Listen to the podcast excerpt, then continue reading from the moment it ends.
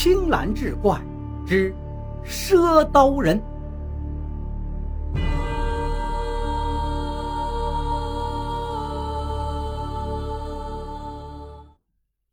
听了翠娘的分析，徐三才稍稍的放下心来。诸善人言，善人言，《搜神记》道有言：“鸡不三年，犬不六载。”说家畜养久了，一吸人气，开了灵智，学人的言行。我也想过此番言论，可家中圈养的猪，您是知道，最迟三年出栏，三年怎能开灵智呢？况且喂的都是些糠草，又不是灵丹妙药。正说着，突然翠娘惊而站起，道：“不，不是三年，你忘了。”后院那个偏僻的西屋里的那一头，怕是少说也有十年了吧？听他这么一说，徐三突然想起，后院那间黑屋里确实关着一只一只十三年的公猪，那头公猪还是当年娶翠娘时岳父陪赠的嫁妆。当年岳父并不看好徐三，可是翠娘却倔着脾气，一心嫁他。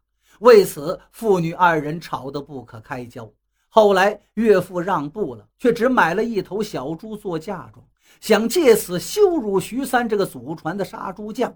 徐三呢，毫不在意，依然是大摆宴席，风风光光迎娶了翠娘。婚后，两个人更是举案齐眉，尽心尽力，把这肉摊子经营得风生水起。而那头小猪，更像是喝风一样长大。年底就成了远近闻名的猪王，连续几年皆是如此。后来就做了种猪了，圈中的家猪细算下来，几乎皆是他的子孙后代。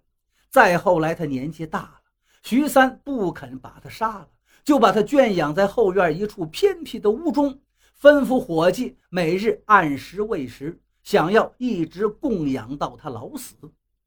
难道是他？成了精吗？不可不防，徐三就长了个心眼儿。自那以后，每逢伙计去喂那头老猪，他便也悄悄地跟在后面，暗中观察老猪神态变化。只是那头老猪神态安详，来时便吃，有水便喝，并无什么不妥。徐三是丈二和尚摸不着头脑，警惕之心渐渐就放松了。一直是风平浪静，直到那天晚上。那天恰逢满月，徐三跟好友约了酒，一气喝到半夜，酒宴还未散。他可不敢彻夜不归，自罚了三杯之后，便离了宴席，晃晃悠悠往家走。回到家，就见小厮悄悄地给他开了门，内屋的门却推不开。他知道翠娘是气恼了，也不敢推门扰她清梦。闲来无事，就晃悠着步子去后院瞧瞧。满月之夜，月辉如水洒落一地。他坐在院中石凳上，正暗自惊叹着好光景。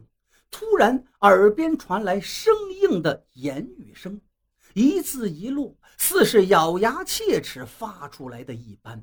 恍惚间，他还听到了吃人的字词，当即便吓得酒醒了大半。他赶忙掏出怀里的尖刀，这是他多年的习惯了。祖传的剔骨刀从不离身。突然听到这声响，他吓得是胆战心惊，没注意手心就被那利刃一抹，当即见了血。他也没在意，在地面上抿了两下止血，便循着声响暗暗地踱过去。那声音竟来自那个公猪圈。这孽畜简直真的成了精吗？徐三的酒意彻底都散没了，他也不敢贸然行动，只能偷偷透过窗口往屋子里窥看。幸亏是满月的光辉，照得这屋里也是清楚的很。那孽畜果然成了精，他正像人一样直立着，朝着月亮频频点头，似乎是在拜月，嘴中仍然一字一字地发出人声，只是字音生硬。如同木板被锯时发出的刺啦声，那孽畜到底说了些什么？徐三紧握着尖刀，竖起耳朵仔细听着。子子孙孙杀尽，人肉可食乎？食其子，人肉可食矣。徐三是越听越惊悚，听到最后是感觉到后背发冷，他已经惊出了一身冷汗，被夜风一吹是无比清醒。这孽畜果然成精了，他暗暗自语，已经道出了实情啊！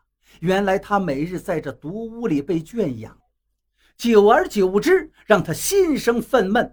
本来心中早已愤恨不平，在这静屋里又练就了一副好耳力，每日皆能听见前院宰杀时的磨刀霍霍之声和放了血的死猪垂死挣扎的哀嚎。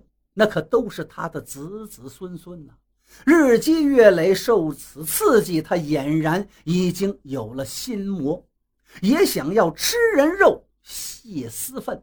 可是吃谁呢？不是旁人，他竟然想吃杀猪匠的爱子，他想吃徐三的儿子。徐三在门外把他的恶念听了个一清二楚。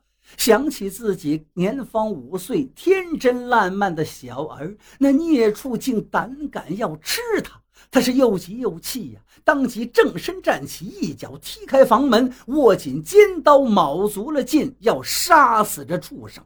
那头公猪听见身后声音，立马进了声，转过头来。月光之下，那竟是一双血红的眼睛，皱起了一脸的凶相，似人非人，似猪非猪。此刻正呲着獠牙，口吐白沫，朝徐三过来拼命。